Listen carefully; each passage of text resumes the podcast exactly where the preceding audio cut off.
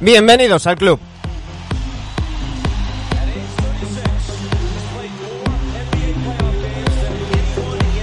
Aquí estamos un día más, estamos a miércoles 1 de diciembre. Hoy no es día habitual de Neviadictos, pero es que hoy no es una entrevista habitual. Hoy tenemos un gran invitado, uno de los más grandes que han pasado por este programa, un hombre por cuyas manos han pasado muchísimos jugadores NBA, un excelente analista de baloncesto y un grandísimo comunicador, ni más ni menos que David Thorpe.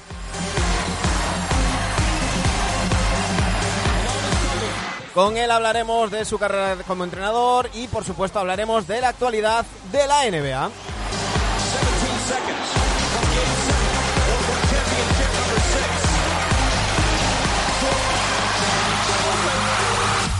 Aquí comienza el capítulo 369 de NBA Adictos.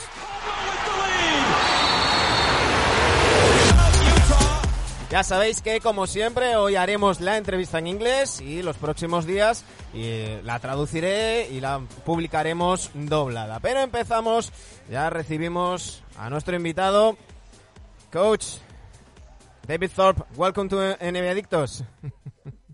hey, thanks for having me, man. I appreciate it. Um, it's, it's a great pleasure having you. Um, maybe in Spain, um, the people don't mm, know you um, uh, well, but if we start uh, talking about all the players, all the NBA players that um, uh, went through your hands to improve their their um, their um, ah, I don't know how to say rendimiento. their, their game, their skills, yeah, their yeah. skills, their skills. Uh, maybe uh, ring some names that the people um, knows. Um, they call you the godfather of uh, player development, so I have to uh, be careful for, uh, with what I say. I don't want to wake up with a horse head in my in my bed. I'm a friendly godfather, I promise. um, tell us, coach, um, you have, uh, you have been uh, in this uh, job of um, personal uh, player development since like 30 years. Yeah, so basically, I started coaching just high school basketball uh, when I got out of college in 1987. I didn't really, honestly, Manu, is I don't know if you want me to talk about it, but I, I didn't yeah, expect yeah. to get into coaching. Mm-hmm. Um, I was going to pursue a graduate degree in psychology, actually, out in uh, in San Francisco. Um, they didn't really have a lot of sports psychology back then. It was more industrial, which is business psychology. But there, there was some sports psychology stuff going on at the Kennedy School out in, in San Francisco, and I was interested in doing that. And I wasn't sure if I wanted to do it right after college, so I came home. I was a writer. No surprise, considering that I'm, I'm still a writer now. And uh, I, I was that summer. So the summer of 1987, like May, June of 87, uh, I was offered a coaching assistant coaching job for a varsity level high school team, which will be you know juniors and seniors in high school, 16, 17, 18 year old kids, mm-hmm. and the head JV coach at this same school of you know 14, 15 year old kids. And while I while I when I was offered that job, which I wasn't sure I was going to do, I also worked in the summer I lived on the beach, but where I live is a beach community. I lived on the beach with a buddy of mine, and he had gotten a job. And I'm like, you know what? I'm going to get a job too. It was boring in the summer before I decide what to do. I took a writing job, but it was a job that I could I could, didn't have to move to Chicago for initially. Mm-hmm. I could live where I lived, and then ultimately moved to the Chicago area, covering football actually. Uh-huh. And uh, I didn't want to do it, but I needed to make some money, and so I took a job working at a at a, at a, a, a athletic goods store in, in the mall near like 30 minutes from my house. And that first day I was there, which was July the 6th, 1987, mm-hmm. I met a really gorgeous blonde haired girl who I thought was like 25. I was 22. Mm-hmm. And I got home that day. I, I wasn't living at home, but I, I visited my parents and had dinner with them that night. And I told them I met the girl I'm going to marry. Now, I didn't even know, I barely knew her first name. That was it. I don't think we talked. I don't know how I knew that. I didn't know anything else in life. I was a dumb 22 year old. but uh, I I decided to kind of stick around that year and see if I could maybe convince her that I was worthwhile to date. Mm-hmm. And then I started coaching. and I fell in love with coaching, and I fell in love with the blonde, uh, who right now is in Hawaii on vacation, but she's been my wife for 31 years.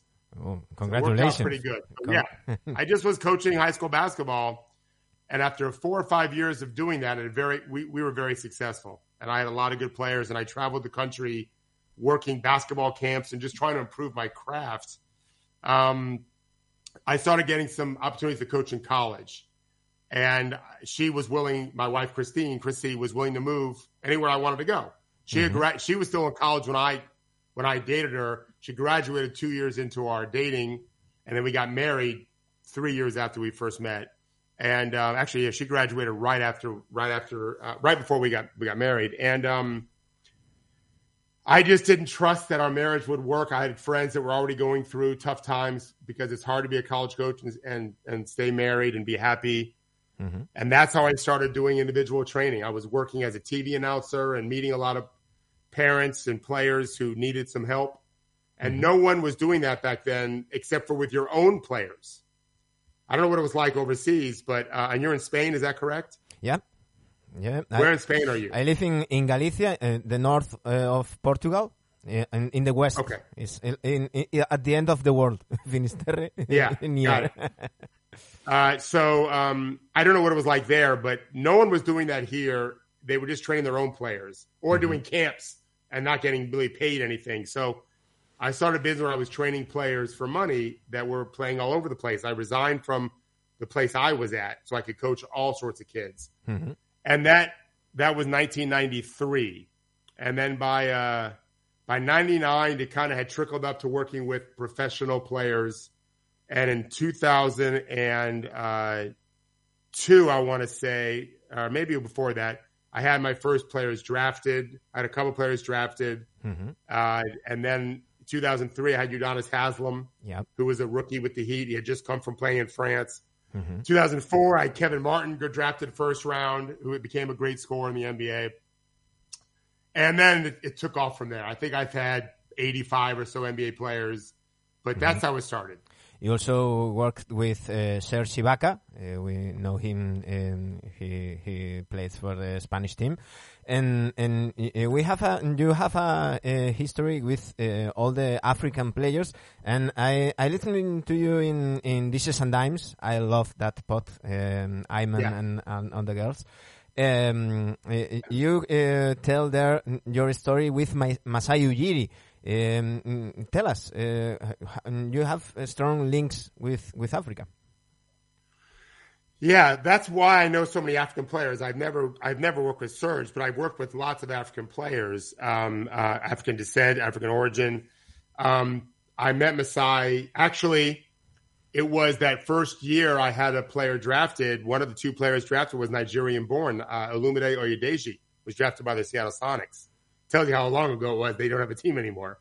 Mm-hmm. And um, I went to go see Olumide play in uh, the summer league, and back then it was in Boston. Well, there were a few of them, Boston was the main one, called Shaw's Summer League. Shaw's is a grocery store in Boston, and um, Masai was there and introduced himself to me after one of Olumide's games, and we just became friends. A year or two later, he contacted me and said, "I really need some help. I'm trying to uh, work in the NBA or in college. He didn't really care which one. He didn't know.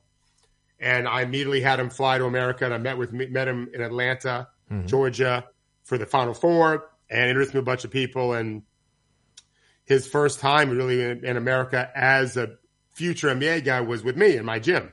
He had been here before. He went to college here. He played college here, and um, yeah, so we kind of had that long history together. And he's always sent me I mean, he he sent me a lot of Nigerian born, but I've had uh, Senegalese, I've said Sudanese, I've had a, a players from the Congo, mm-hmm. um, and, and, others uh, other places too. Um, I love working with African based players, and I actually have a player that I trained for many years that plays in Spain. His name is Gal Mekel. Mm-hmm. I, Gal I, plays in the Eurocup Eurocup team there. Oh, I I, I only. I only follow Obradoiro. is the, is a Galician uh, team. Yeah, I know that team. Yeah, Moncho, yeah. Moncho Fernandez, uh, great coach. Yeah, mm-hmm. so I do. I know, of course, I do follow the the ACB some because of that in Euro League and Euro Cup. But yeah, I've had a lot of great uh, African based players. I'm very fortunate, and I've a lot of great European based ones too. Mm-hmm. Um, you also um, have been an, an ESPN uh, analysis, um, and and you have your uh, great pod uh, called True Hoop. That uh, we call it um, podcast, but it's it's like like this. We're we are having video.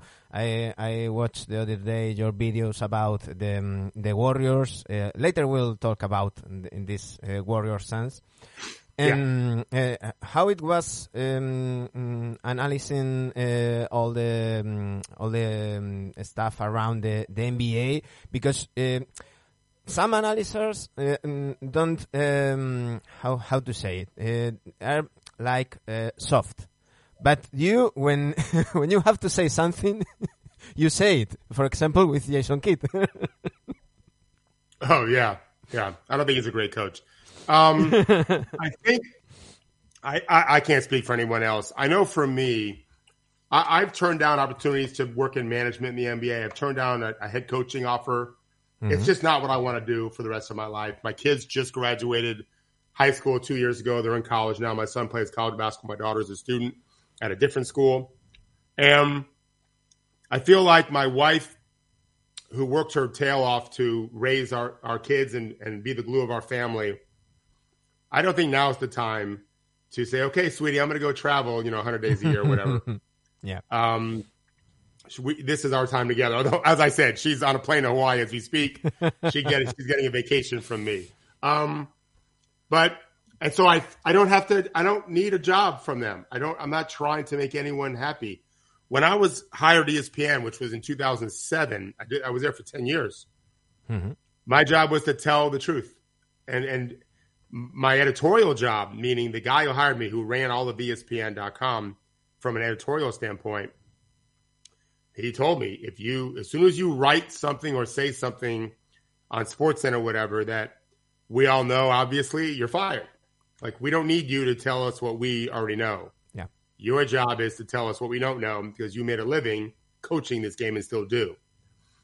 And so now, now that we have my own, our own company, we, my Henry Abbott and I left in 2017. Mm-hmm. In 2019, we launched True Hoop. in 2020, we launched Bring It In, our podcast, where we interview people, we talk a lot to each, each other about the finer points of the game, uh, and um, my job is the same. It's to is to tell the truth as I see it. Uh, um, I, I, Manu, I'm an expert in almost nothing I really don't know much about lots of stuff, but I know a lot about this game. I've earned that. Like I, I can say that with confidence mm-hmm. because I also say with humility, this game always teaches me something. I learn from every player I train. Um, I talk to players all the time. I talk to people in the business all the time, coaching executives. I'm always learning. so, uh, my job is to relay that to our listeners and to our readership, our subscribers, help them see the game a little differently. Because um, nowadays it seems that um, in in the media, or either you have to be um, too too polite, too um, soft, and everything is is yeah. great, and uh, every single player is the best player ever, or the other way around. You are like uh, an ex, uh, a former player that needs to uh, be in one seat, so you have to say something um, loudly. So uh, when uh, it's like um, something to discuss and and but I, I like your your your podcast your uh, bringing it uh, because you are honest and and, and you mm, talk about basketball like we do here in in NBA Adictos. Is uh, let's talk like we talk with when we are not recording, like we are uh, having a beer and talking about uh, sometimes uh, things that are not uh, technical, uh, other times yes, and, and and that's the goal. Right. That's the only way we can really all learn anyway. Is just to be honest and have an honest conversation. Uh, if anyone thinks that they're never going to be wrong or thinks someone should be fired because they're wrong in our business, they don't really get it. Like this is not a Hollywood script. Mm-hmm. This is these are not movie scripts. This is real life. And a player that you think is no good today might be good tomorrow. And you may be wrong. I, I thought the Lakers would have a very good regular season. I was wrong. Mm-hmm. It doesn't mean they can't turn it around. I think they probably will. I also recognize what they have to do to turn it around. Uh, I'm writing about it for a piece we're publishing tomorrow, actually, on True Hoop. Um, Fire Westbrook. Fire, yeah, no, no that, would be easy. Yeah, they're not going to do that. Um, this is this is the challenge of. Yep. Uh, I get things right. I get things wrong. My job is to be more right than wrong, to recognize the mistakes I make and and learn from them. And I, I tend to do that pretty well. I think coaches need to be pretty honest with themselves. And as a mm-hmm. coach, I had no pride. What I mean by that is, if I was trying something as a strategy, I was very quick to change it if I could if if I could see, oh, this isn't going to work. So everything I'd put into it sounded great in my head yeah. and in practice. but now that we're doing it in the game, it's not working. Now I can choose to stay with it because I think I want to get better at this for the next opponent we play. That's different. Mm-hmm. But if I need to win that game, then every possession I'm doing something strategically wrong in terms of how we're approaching it, it's a chance. It's a better chance we're going to lose. So mm-hmm. I just had no pride with that. I didn't. Uh, to me, it was about winning and losing. It wasn't about winning individual decisions. Yeah. It was about winning in the end of the game. It wasn't about me. It's about the players, and they want to win. So I take that same approach with what I do in my analysis. Is I just I have no pride. If I see something I'm wrong, I'm moving on and embracing that. And it's okay to say uh, I was wrong there and uh, I was right here. And and also we have to uh, make the difference between, uh, for example, the players that we like uh, with the players that are the the, the best. Uh, you can like a player that is not mm, like a starter or something, but but you like it, and, and there are different things. I love Kevon Looney yeah. for the Warriors. He's a starter, but he doesn't dunk the ball. He doesn't make threes, but he's one of my favorite players. Uh, well, here's a great example of what I mean by this. So before the draft two years ago, I said I would I did not have LaMelo Ball ranked in my top three. I wrote an mm-hmm. article saying James Wiseman is definitely going to the Warriors at second. He's the most talented prospect in the draft. And people killed me for this. And then of course Lamelo had a very good year last year. He's playing very well this year. But and so it looks like I was wrong, although I'm not going to, no one could really say James Wiseman. And Anthony Edwards is doing good too. I didn't love Anthony Edwards either. I thought Wiseman should have gone number one. Um, in terms of just pure talent, I realized they had Karl-Anthony Towns. But um, my argument was he may be Ben Simmons as a player. Back then, remember, he couldn't shoot. This is mm-hmm. coming from Australia. And, at, and this Ben Simmons was an all star. He was an all NBA player. Like that was LaMelo's upside to my eyes, although he'd be more offensive based. He's a terrible defensive player, and that was a big concern of mine. But my my bigger concern was how is he going to handle it if he's in the fran- in a franchise that isn't big enough for him, considering how how famous his dad is. Yeah, these are issues that no one's talking about right now. But let's just wait to when it's time to sign an extension. Let's just wait to if they're still not very good or just average when he signs extension, which right now he might be a max player. It looks like he will be we have to wait and see how this year plays out. The Hornets have time to decide. But are you convinced he's going to stay in Charlotte for five, six, seven, eight years? I'm no. not. Doesn't no. mean I'm right. There's already talking about it. There's already talking about how he's going to want to get to a big a contender or a big franchise or big city. This is part of my issue. Is is Minnesota at number one, Charlotte at number three? Sorry, I just don't have faith that that all that comprises who he is is going to make it a success there. Yeah.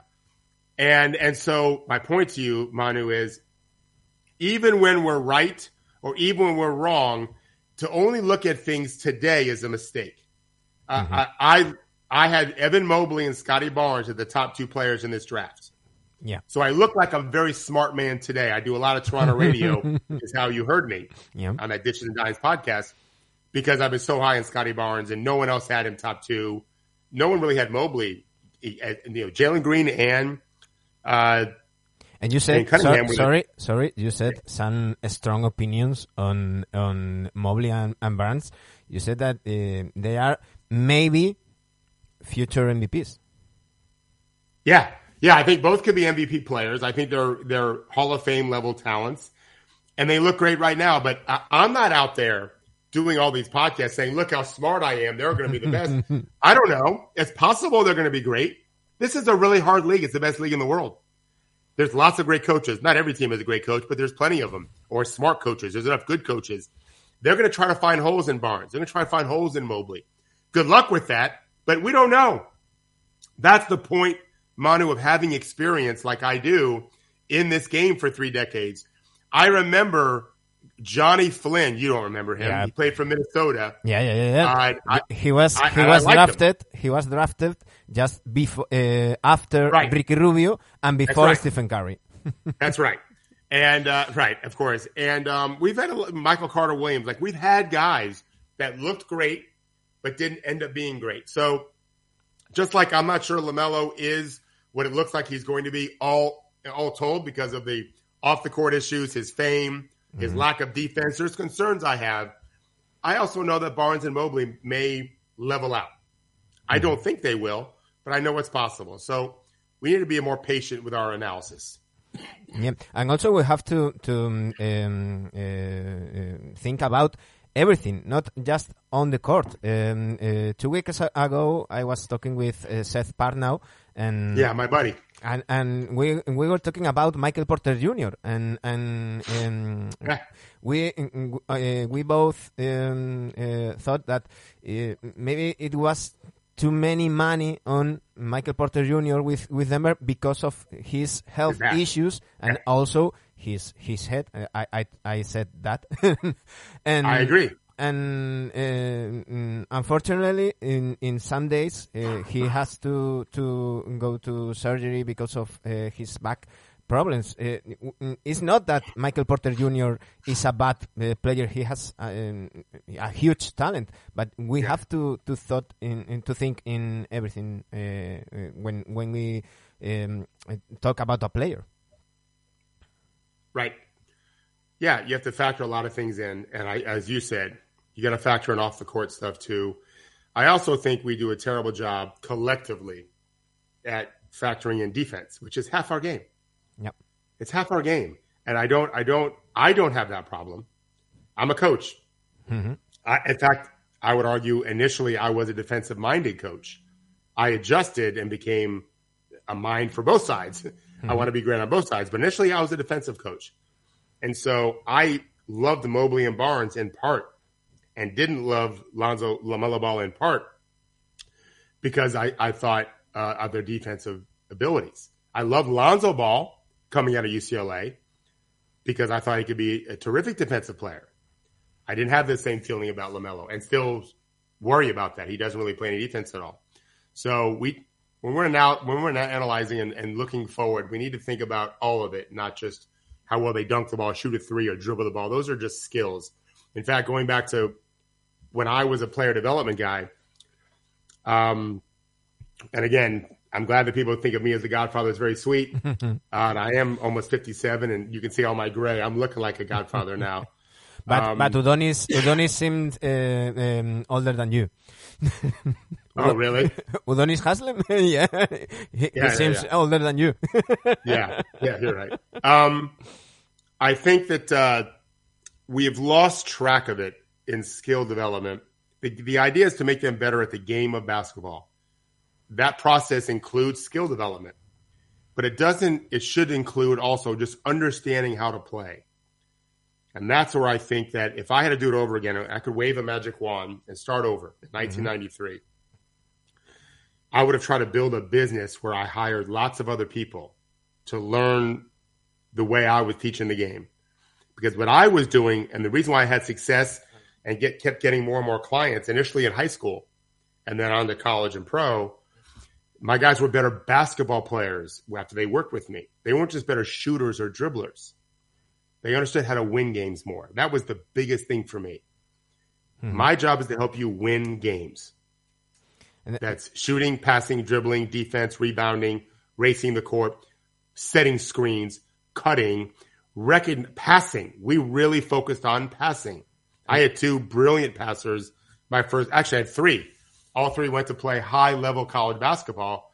They all grew up five minutes from where I live right now, actually, mm-hmm. literally five minutes, five, ten minutes away. Two of them are five minutes, one was 10 minutes away from where I live now. Um, those things matter. And I just think we've lost a lot of that. A lot of the players we see now, Manu, in America are so skilled, but don't know how to utilize it. Jalen Green's the great example of the Houston Rockets. Basket, basketball Brilliant. IQ. Basketball IQ. Yeah, it's exact. Well, there's two ways to look at that, right? So there's knowing the game from the standpoint of language and terminology, and that's experience. And then there's that IQ part, which is the feel of the game. Really? I don't think necessarily Europeans get it better. I think that's a myth. No. I think that there are places in Europe where they do it great. There's places in America that do it great. And there's places in Europe that do it poorly, and they're robots. Serbia and Israel are two places that I know are very military like mm-hmm. in their basketball approach. And I think that's a mistake. I'm not saying they do a terrible job. They don't. Mm-hmm. In fact, Deni Avdija, the kid yep. for the Wizards, mm-hmm. is both Israeli and Serbian. his dad's Serbian, his mom Israeli. He grew up in Israel. He's an amazing defensive player for a second year player and knows how to play, but is a bad offensive player right now. Um, I think it's not you. There's no one country that's got it figured out that I've witnessed. I think there's individuals that do it better, and mm-hmm. because we don't have a governing body for the world mm-hmm. to say, you know what, this should be our approach. I think we have this disparate, this disconnection amongst all of our uh, global hotspots for basketball. Because Canada's really become a hotspot in Toronto, for example. Yeah. They might be doing a better job than some. We've we've got to teach the game the right way, and I don't think we're doing a great job of that. And and, and uh, because um, we we are talking about uh, places, but uh, I think that we have to talk about coaches because uh, yeah. mm, mm, we have um, coaches that um, need uh, basketball IQ players. So uh, if um, you grew up with that kind of, of coach, you maybe learn different things that if you grew up with a, a coach that uh, only wants you to shoot like uh, 60%, for example. Yeah, yeah. I mean, you're right. I think that I think style is the way the way we teach the game and the way certain countries play the game has an impact. For example, had Ricky Rubio grown up in uh, uh, let's say Los Angeles or mm-hmm. Chicago, whatever Miami, um, he would have been a better NBA player.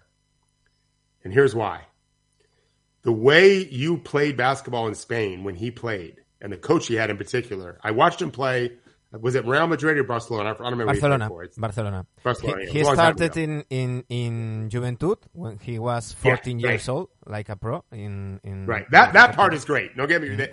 Playing then, that level. Then he switched to Barcelona. He was drafted and he stayed here playing in, Barcelona, in Barcelona with um, a defensive coach.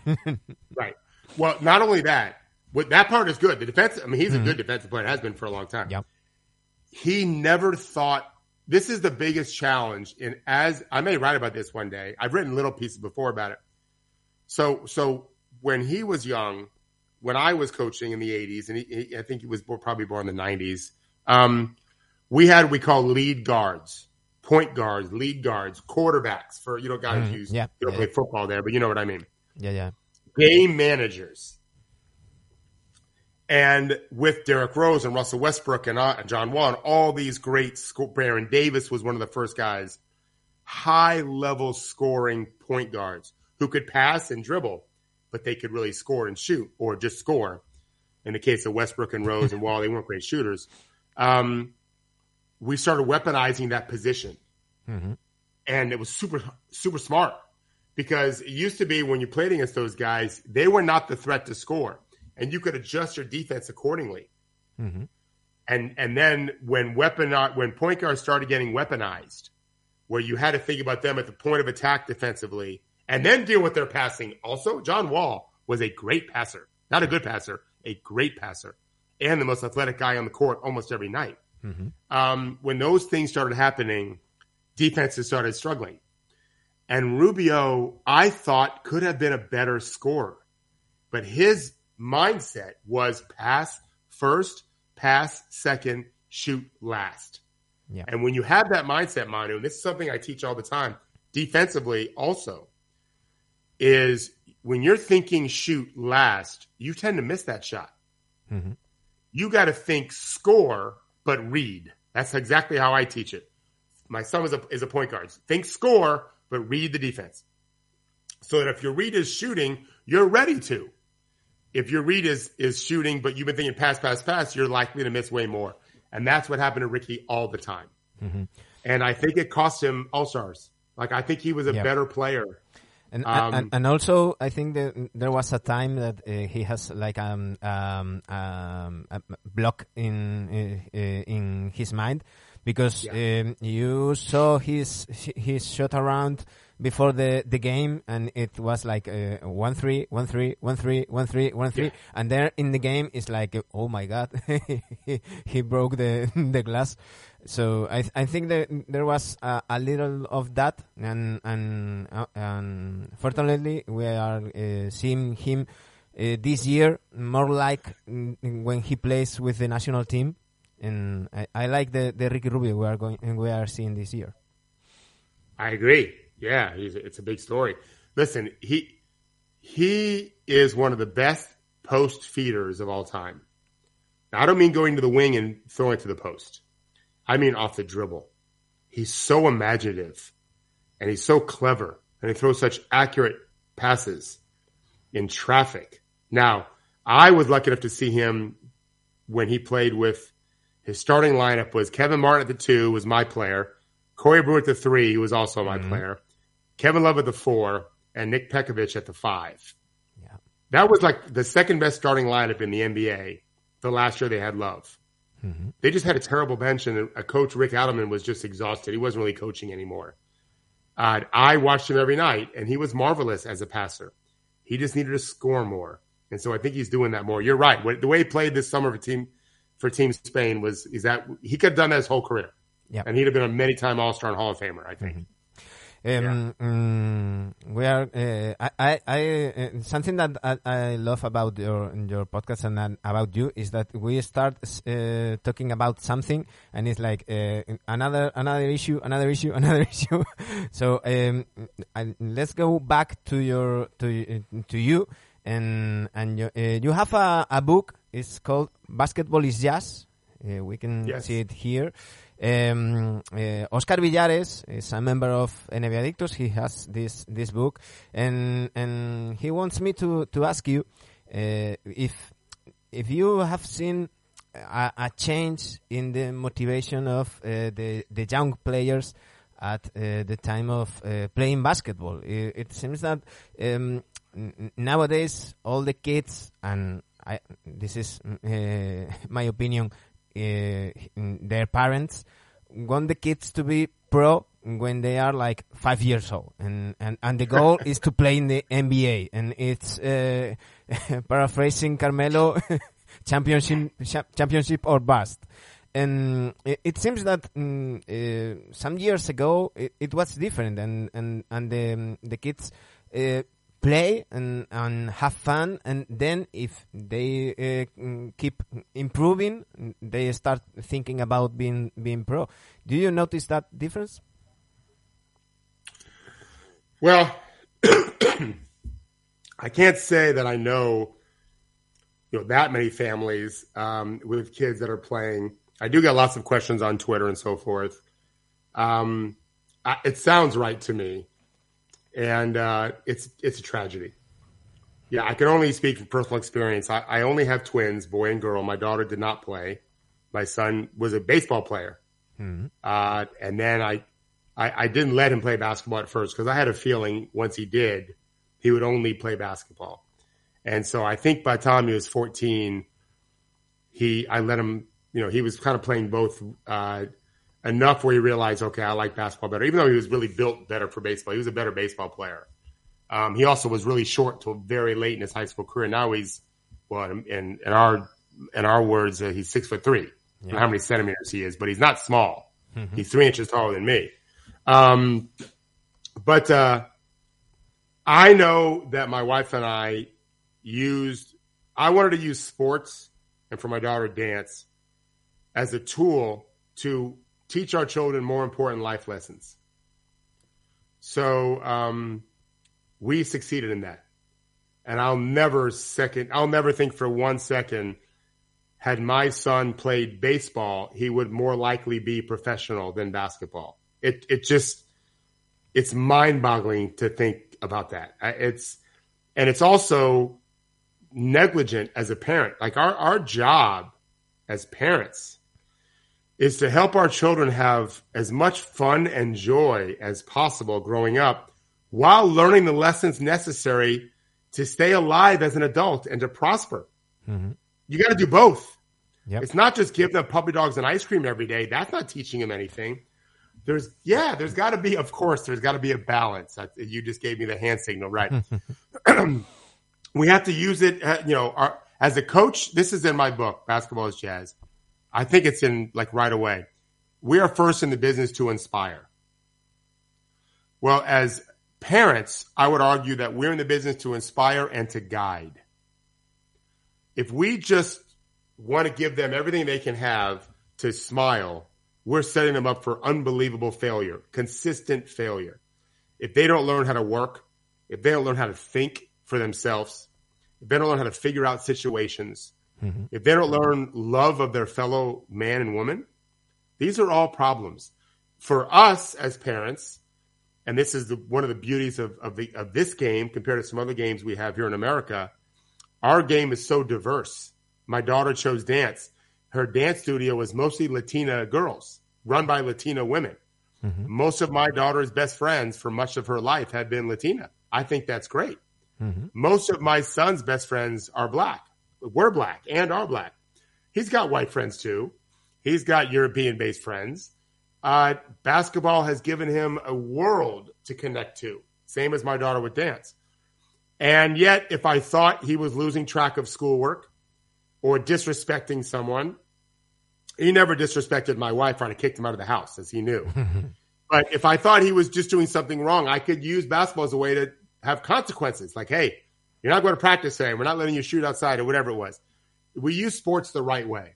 Mm-hmm. Uh, the fact that he wants to make a living in the NBA one day, which is what he says he still wants to do. He's 20 now and he still wants to do it. I'm almost sad because that means I have to pay attention to basketball when I'm an old man. I don't, I don't want to care anymore. I want to just hang out with my beautiful wife and, and, and sip on gin or booze or you know, bourbon. But I have to watch, if I'm not working, I'll have to watch his games. So, um, but it's what he wants to do. And, and, um, we use sports the right way. I don't know that enough parents do that because they don't know any better. That's the one thing I'll say. I did a I did an eight week episode on Mark Cuban's new app called Fireside. I just finished it, um, where we talked all about this exact issue. How do we use sports to help our kids do better uh, mm-hmm. in life? And um, and the reason why we call it basketball is jazz is because basketball is jazz. It does. It isn't a game of one on one. It for some years in the in the seventies and nineties, nineties especially, it was five games of one on one because of the no help defense rules. Mm-hmm. Now it's one game of five on five. Yep. If you watch the Warriors Suns last night, balls were flying everywhere, bodies were cutting and running. I'm going to you ask know, you about that. I, am going to ask you about that that game later. great, yeah. I mean, there, there, are people who think they play it. They play a better style of basketball in Europe, and my argument always is, well, they don't have the talent in many cases that they do in the NBA, so they have to. But anyone watching the game last night could not say that. Yeah. There's Steph Curry, there's Devin Booker, there's Chris Paul, there's DeAndre Ayton, and that ball is and Draymond Green, and the ball is moving. And, and, and coach, and coach, and there is Monty Williams and there is uh, Steve Kerr. Yeah, for sure. Because yeah, two great I, coaches. I, I was I was tweeting last night, seeing the game. It's it's so fun to see uh, a NBA mm, game without pick and roll and pick and roll and pick and roll. It, yeah, maybe they are the, the, the two teams that mm, play different different in in that offense.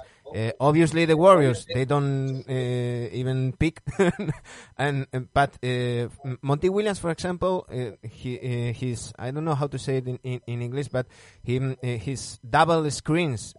It's not the big man that came to the first screen, but it's Ayton and then always Crowder on, and and yeah. maybe uh, Bridges, and it's it's like a, a different type uh, um, variety that is is great to see because also in and I I listen uh, you uh, talking about this. Uh, whenever mm, if if all the teams the all the other 28 teams play the same way pick and roll pick and roll you learn how to def- yeah. defend that. And and uh, one day you have to uh, do something else is more difficult. Right, of course. Well, when I was a young coach, I got great advice from a, a, a guy who just kind of retired now, a great college coach named Gordon Gibbons, and and he he knew that I had a head to run set plays. I, for some reason, I, I, can just always come up with a cool set to run when I was in my early twenties. And he said, uh, now come up with a motion offense for 10 seconds and then get in your set play. Really spread the defense out. And so I loved that. Hmm. Well, that's the Warriors. The Warriors run pick and roll. The, Steph Curry still runs a lot of pick and rolls every game. But mixed in with that is what we call at TrueHoop, we call it the Cuisinart. I don't know if you guys have that there. It's like a blender mm-hmm. where you, you know, blend food together. It's yep. a very famous thing in America. I'm sure you have blenders. I know. Um, and uh, uh, and so they throw the ball into Looney in the elbow pinch post area, the mid post area. They throw the ball to Green, and they make their face cuts. They make their split cuts. They make their pin downs. Then they always have pick and roll if they need to get to it. Yeah, and that diversity makes them much much harder to guard. And I, I would argue that the speed of that game last night with the talent on the court before Booker went out, you know, there was a lot mm-hmm. of talent on the court. Helicopter that group in to play Madrid or Barcelona or some of these better teams in Europe. Good luck with that. No, no, I, I, because not only not only they really hard to guard, Manu, but as someone who's who's coached 150 EuroLeague, Euro Cup players, a lot. I've coached a lot of players, Americans that went there, Europeans that stayed there. I've coached them on both sides. Um, they don't have the this this speed and height and length at every position the way we do in the NBA. Now, the ACB is a big, tall league. You do have seven footers. Yeah, it's the tallest league in the world outside the NBA, I think, but not. I mean, you don't got Jordan Pooles running around shooting threes like that. That's speed. And Toscano Anderson and Gary Payton the, the, the second and his athleticism this is what the best teams have, and then they play the right way. It's fun to watch. I, I, I argue a lot with, with friends that um, I call them purists that say that the, the, the real basketball is, is here in, in, in Europe. Yeah. I, I, I think that there are just two different sports. Uh, the NBA it's uh, made for the for the fans, for the viewers, and and I think that the um, FIBA uh, is it's made for the coaches, and sometimes and I like this game. Um, I, I I grew up with um, the Lakers of the Showtime, Magic Johnson, James Worthy. Me too. And I I really love that kind uh, of basketball. And then it came Michael Jordan, and they have to do something to stop him and and in the 90s it, it was like mm, all defensive all, all around and it, it it was a kind of, of, boring. I, I remember the finals of '99 between Knicks and, and, and the Spurs. Yeah. Oh, yeah. It, it, was awful, and it was NBA. But the difference the difference is that the NBA, when when whenever they have that kind of things, they change the rules, they adapt, so the game evolves. Uh, like this year, for example, with uh, that silly uh, fouls with uh, yeah. Harden, Doncic, Trae Young, that they were seeking the, the, the defender, and and I think that we're uh, seeing uh, so much better basketball this year. And I was I always say to to my friends, okay, you can see horrible NBA games if if you mm, see um, mm, mm, the other day it, it was like um, Houston Rockets, Oklahoma City Thunder, they don't have enough talent. But if you get the two last uh, teams in, of the um, uh, ACB, it's the same. Um, and, and, but if you get the Warriors and the Suns, it's uh, pure joy. So, you know, the purist guys, I, I don't like them very much because in their minds, their their views. Let me let me rephrase this. If we were to follow their views, we would lose our sport because nobody would play it anymore. Yeah. Uh, the 1960s Celtics, pure basketball, give and go, passes everywhere. They couldn't fucking dribble the ball. they had no choice but to pass like that. They couldn't dribble. They all dribble with one hand.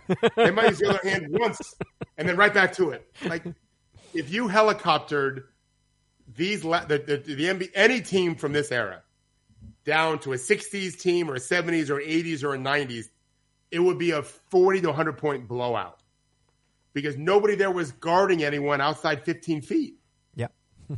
And now you have to guard four or five players at a time. When the Warriors play Bjelica at five, they've got five shooters on the court. And a lot of teams are doing that, as you know. And you got to guard them 25 feet. Mm-hmm. And so it's a, it's just so it's such a different game, and I give the NBA credit for that evolution. Uh, I also think, and I think this is a really important point for your European listeners. The problem with the European basketball, in my opinion, is ev- they, they think because every game is so important hmm. that you have to win or else, so the product is better. But I will argue that you would never see the Michael Porter Jr. we saw last year if he was playing in Europe because they wouldn't have played him. He sucked. Yeah. they would have lost and the coach would have got fired. but last year he was fucking. Can I cuss? Yeah, yeah, of course. Yeah, you can bleep it out. No, no, no, no. There, there, is, there is no censorship here. You can say you dub, when whenever you, when you, you dub it, make it make it cool in Spanish. Yeah. Uh, he was amazing to watch, but you would never have seen him because he was fucking terrible. He could not guard anyone. You and so I like the fact that we have to develop our guys through games, and they're going to suck. They're going to make mistakes. But I mean, I watched James Harden as a young player in Houston, and had had he, he wasn't anything of what he became, nothing like what he became. But they let him. Uh, Kevin Durant would have sat the bench in Europe for three seasons. Manu, Kevin Durant's team so one year in Seattle, two years in Oklahoma City. They were better when he was on the bench. Yeah. Had that been in Europe, he'd have been on the bench because no coach would have risked getting fired. Mm-hmm. How is that better for the game of basketball globally? It's not. And, and, and we also have to think that um, there is, um, um, from time to time, we talk about uh, there are uh, too many games in the regular season, 82 uh, games, but maybe in the, in the, US you train less and play more, and and you um, evolve your your game, uh, thinking about uh, the playoffs. Uh, for example, um, Coach Budenholzer, uh, two years in a row with a, such a great team in in the regular season, but they they haven't uh, um, they hadn't a plan B or extra gear in in the playoffs, so they they sink completely. Last year, Coach Budenholzer was thinking during the regular season. Sure. In the, uh, was thinking about the playoffs. I think that yeah. it's the same that we are seeing uh, this year with the Utah Jazz and Coach Snyder.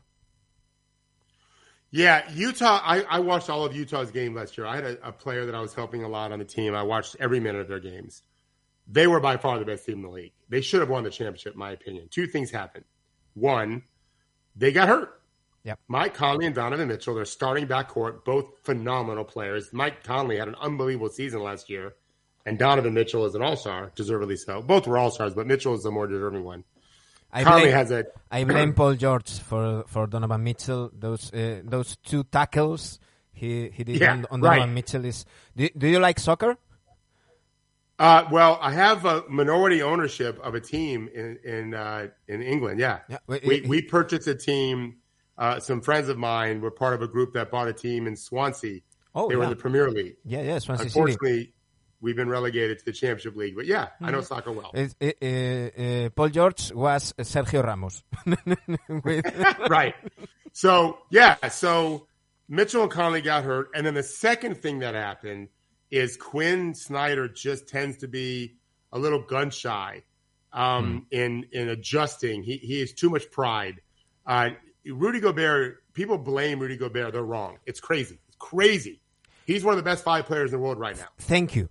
Thank you, because yeah. people are are uh, calling me uh, all kind of stuff because I blame Quinn Snyder. I think that yeah. it, he, that kind of defense is like putting a bullseye on uh, Rudy Gobert's back because well, with that defense in, and, and Rudy Gobert, he's going to suffer. Well, they're asking him to do the impossible. Guard a three point shooter well, Yeah. And then protect the rim like you do all the time. He's the best rim protector in the world, maybe ever. He's certainly close to that, ever. Like all time, rim protector. Well, nobody can do that. Like Superman can't do that. Like, no, it's not possible. You you have to give something. It's not fair to ask him of that. And and so because other guys struggled to keep their perimeter attacker from the rim, Rudy had to guard the three and then try to protect the rim. You can't do it. Yep. It's not Rudy's fault. Had they played better defense on the perimeter, I think would have been better. And then Quinn also changed. You you hear about teams they don't play their bench as much in the postseason, but they had the best bench in the league. They shouldn't have changed. They destroyed. They had a lineup last year: Conley, Clarkson, Ingles, Niang, and Gobert crushed everybody, everybody. Mm-hmm and he didn't barely play in the postseason. It was crazy to me. Mm-hmm. Um, uh, and Philadelphia is using Niang very well this year, and wisely so. Um, he's having double figures for the Sixers. He you know played 16 minutes a game for the Jazz. He is their ninth man or eighth man. Um, yeah, the postseason can be different in this league, and and because it's seven games, you really can lock in an opponent. I like that. Now, let's be fair. I would shorten the season. I have always said 70 games. I have friends who say 58. I'd like to see a 70 game season, and I'd like to see uh, it spread out a little bit more, get guys more rest. I think that's like I think that's the key. That, that is spreading maybe like two or three weeks the regular yeah. season, so they yeah. can they can rest more. And then a little more rest in the postseason too. Get them more than a day of rest in between playoff games. And then also, I think we should have a better adoption by all the teams of resting their players some nights. And I know they don't want to do that because if you're, if you're going to see Kawhi and Paul George, you want to see Kawhi and Paul George. But the more young players we play, the better, the more stars we're going to have. You got to let them play. mm-hmm. Tyler Herro is a really good player now because Miami played him as a rookie. Yep. And I, I think we need to do that more. And and I I also um, listen uh, to you saying that um, that the the kids only playing one sport maybe it can hurt them uh, physically when they are pro because they only use uh, their muscles in in in one way. Yeah, this isn't me. I was I'm repeating what scientists have said. Really smart scientists. Some of the best, like the single most famous orthopedic surgeon in America, is based out of Alabama. His name is uh, Dr. Andrews Mm-hmm. he's more famous for football, which has lots of injuries. And he he said it like five years ago, but a lot of other scientists have said it that our players are specializing too early. It's why I had my son play baseball yep. until he was you know for, for almost 14 years old. Is I didn't want him in, in those early years, even before he had puberty, to only play one sport. In my case, I was worried about basketball. So by having him play baseball at that time, uh, and now it was, and it really slowed his basketball development in part because he was small, but also because he was behind. When he finally started playing what we called AAU in sixth grade, all of his teammates had been together since fourth grade or even earlier. And, um, but I didn't care. I, I knew what I was doing. Uh, yeah, they, they just use the same muscles, the same tendons, and they overtrain it. And so what's happening is we're getting players entering the NBA, or in this case, or in the EuroLeague or the EuroCup, mm-hmm. who have played four years of college, three years of college. Their bodies are already beat up, and it's not from college. It's not because of the EuroLeague schedule, the NBA schedule. Those are just enhancing the problem. They're already beaten up going way back. Now, hopefully, we'll get better training. We got to get the information out to families and coaches to stop overplaying players uh, when they're young, but they're they're doing it still too much right now. Yeah. I, I completely agree. Um, wow, we have uh, five minutes uh, left. Maybe I I, I abuse and, and have you some some minutes uh, more because uh, I have a few things to to okay. to, to say you. Um, I I can let you go without without talking about um, Steph Curry. Uh, he's having a, such a great um, season, and and I'm thinking that uh, he's near to be in in the top five.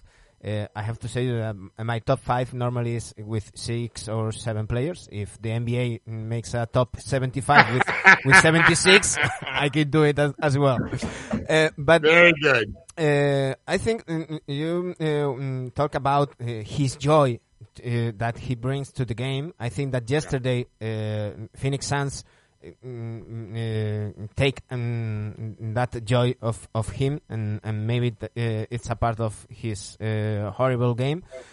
But um, what what do you think? Because I think that Stephen Curry changed the, the game, and I think that a few players in history m- made that. For sure. So I guess the best way to put it would be he he has made bad shots good shots. That's really hard to do. Got, when anyone else are taking those shots, it's probably a mistake. Mm-hmm. But for him, it's smart. He's he's he's just one. I mean, I want to hear your top five. Mine is Jordan, Magic, Bird, LeBron, uh, Kareem. Who? Are, what's your top five? And mine is Jordan, Jordan, a huge gap, and then uh, with oh no no no with no order. I, I, I, didn't give you an order, by the way. I just those are, I didn't give you an order. I I would have LeBron probably number one right now. No no no no way. Yeah, well, no it depends way. on how we look at it. If we're looking at it as accomplishments, like who had the best career, I, I think Jordan and Bill Russell would be the top two. I, mm-hmm. I don't play Bill Russell in my top twenty. He shot forty one percent from the field as one of the few seven footers in the game. He wasn't, he was an amazing defensive player, an amazing passer, but accomplishments, he'd be there. If we're looking at actual ability on the court, and I, I was coaching guys that played against Michael Jordan back then, you know, when they mm-hmm. were in mm-hmm. high school and college. Um, uh, I, I would put LeBron like like he's right. It's this He's one and one A with Jordan. I'm happy. I'm not going to argue with you. Jordan was incredible too. He's not in my top five. he's not in my top five. In my top five is uh, Michael Jordan, Magic Johnson, yeah. Kareem Abdul-Jabbar, um, Bill Russell, of course, and and I have to put Tim Duncan and and Steph Curry because I I mixed yeah. at, at, the time. No, I, I, stop, stop. So yes, Tim Duncan. Like I, I, I go back and forth with Duncan and Kareem, and I was a Laker fan. I love Kareem. Uh, LeBron has. there's no argument that LeBron isn't there. You can look at any data you want. You can look at not not just uh, high level data, but raw stuff. Uh, in terms of if you took all the best players in the world of all time and waved that magic wand that I so much would love to have and have never been able to figure out how to make one and got the 20 best players to play in one arena, wouldn't that be great for a weekend? He he he or Jordan are the two best players. Done. Done. I'm just telling you, Manu. if you look at both sides of the ball, which is a big deal. Yeah, but but uh, LeBron LeBron um, uh, doesn't defend since 2014. Well, he did. He did for the Lakers for two years. They were back to back top t- top defense in the league. Well, now he a- wasn't always their best defensive a- player. AD did something there. AD, well, for sure, AD did. But LeBron, when he needs to, has always done it. And but Jordan didn't either for years. And you know, I think I think that I think that uh, in in my top in, in, my top, I I consider um, obviously the, the the career, the individual um, achievements, but also um, the the collective achievement and and uh, winning balance in, in the finals, for example, and and being the the, the best um, player of of their era. And I don't think that if if we get the the 2000s, I don't think that LeBron is the best of uh, player of the NBA in the 2000s. Uh, I think Who that was Duncan. Yeah, Duncan, Tim Duncan. For me, yes. Yeah, for me, yes. And, but but LeBron's been you think and you think Steph Curry since 2010. Yeah, that's your point. Yeah, yeah, yeah. You're not right, but you're. It's a great argument. It's it's, it's my opinion. I, I, I think that if we go to the stats, okay, yeah. No, no, I, I don't. Hold on, I don't mean you're not right that Duncan wasn't the most dominant in 2010, the first 10 years, and that Curry. I'm just saying that's a made up thing to look at. The fact that the fact that LeBron has gone from 03 to 21 and won a title in in was it 20 or 19? When did he win his title? 20. But 20, but, yeah. But he, he also four had titles on three different teams and garbage three Cavaliers. different three different super teams that he made up. And, and wait, wait a second. The Cavaliers were not a super team. Wow. I disagree. I disagree. I mean, they had Matthew Dellavedova on their team. Yeah, but they also have Kevin Love and Kyrie Irving. They had who? Kevin Love and Kyrie Irving. Yeah, I, I, I, yes, but the, Kevin Love wasn't at the at his supreme, and neither was Kyrie. Manu, I I I love your podcast. I'm, you're a great person. I'm we're gonna be best friends for life. One day we'll have to argue over this over a couple beers if that's okay, or some bourbon. Yeah. But uh, it, your your other names your list is great. But to your point on Steph Curry, I completely agree. He, he's probably top. Five. It's just hard. It's hard, but but he's he's so special. Uh, I, I also have even, this this feeling that uh, I only had uh, with with three players in my life, uh, with Magic Johnson, Magic. with with Magic jo- uh, with Michael Jordan, and with Curry. Is that yeah. everything can happen when he's on the court? It's like, and it doesn't matter that they are mm, um, uh, down 20 or um, yeah. he's having an awful game. It's like, okay, yeah. give Steph the ball. he can uh, make up something. Yeah. Oh, no. I wrote about that today for my article tomorrow that he gives his team that feeling also. That's a valuable thing. When you know you've got the best player on the planet on your team, the Nets feel this way with, um, with Kevin Durant anything is possible. I think that um, uh, if, if Curry was a jerk, he would still be among the best ever. The fact that he's such a beloved teammate and plays with so much joy really elevates him another level. And he is, you know, we were talking about Rudy Gobert. Uh, the Clippers scheme, the, the, Clippers didn't target Rudy Gobert. I tweeted this year, months ago. Mm-hmm. They schemed for him. They made him guard the three and then attack, attack, attack, and you can't do both. Well, Curry gets schemed for every night. I don't think the Suns are anything special last night. He just missed shots. I, I, I, he was guarded well in some of them. He wasn't guarded so well in others. He had a bad shooting night. I don't think it's anything the Suns did. I don't think there's anything you can do other than really double him uh, aggressively and execute well, and then hope other guys don't make shots. But there's risk to that because they're good at it. Mm-hmm. They're good at playing four on three after they double Curry. Uh, he is, and he's a, and he's an okay defensive player. He, he's he, he gets deflections. He's stubborn. He isn't any kind of great defensive player. It's hard in our league. It's hard to be that slight. But um, I mean, the Warriors have a real chance. Uh, if Wiseman can come, I think Wiseman can be a difference maker at the end of the year. No guarantee. Klay, of course, can be even just a decent threat because Jordan Poole's become a hell of a player. Yeah. Andrew Wiggins is a top 50 player in the league right now and moving we, up. We talked before at the beginning about being right and, or wrong in, in our predictions.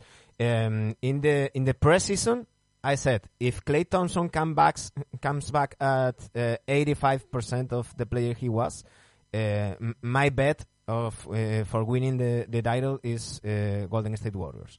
And and and, and kind of kind of right. I think that Wiseman can be very important in the second unit. In, yeah. Because uh, I have to see him playing with with um, Draymond and and with uh, Steph. I think that last year his basketball IQ uh, sometimes uh, was um, wasn't very very very well. And and in this team they they need um, great basketball IQ players. For example, Oubre Jr. He's a great scorer but he doesn't mm, fit in this team. We are, we see him in Charlotte Hornets um, scoring a lot, but it's, it's a different a different role.